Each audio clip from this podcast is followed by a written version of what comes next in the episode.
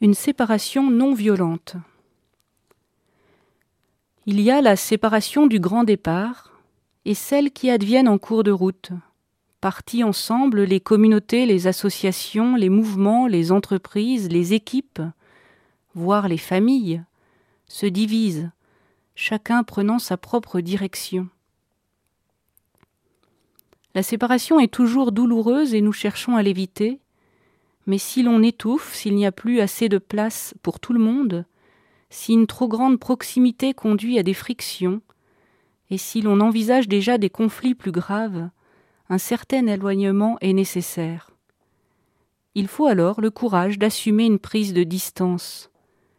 Paradoxalement, celle-ci permet de sauver le lien, la relation, c'est-à-dire l'essentiel.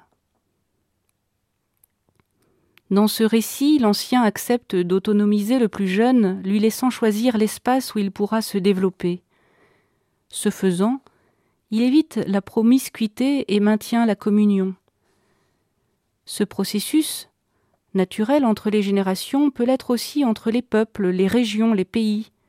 Il faut parfois autonomiser les parties d'un grand tout pour maintenir la relation autrement et leur permettre ainsi de rester en communion.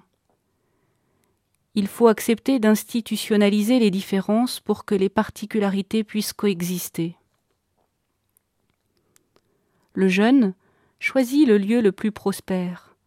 Mais attention, si tout le monde fait de même, la violence va se développer. Et nous le savons déjà, Sodome et Gomorre seront détruites. L'ancien, lui, s'efface pour que l'autre trouve sa place et grandisse. En apparence, il lui revient la moins bonne part, mais cette magnanimité est la logique même de la vie, et il en sera récompensé.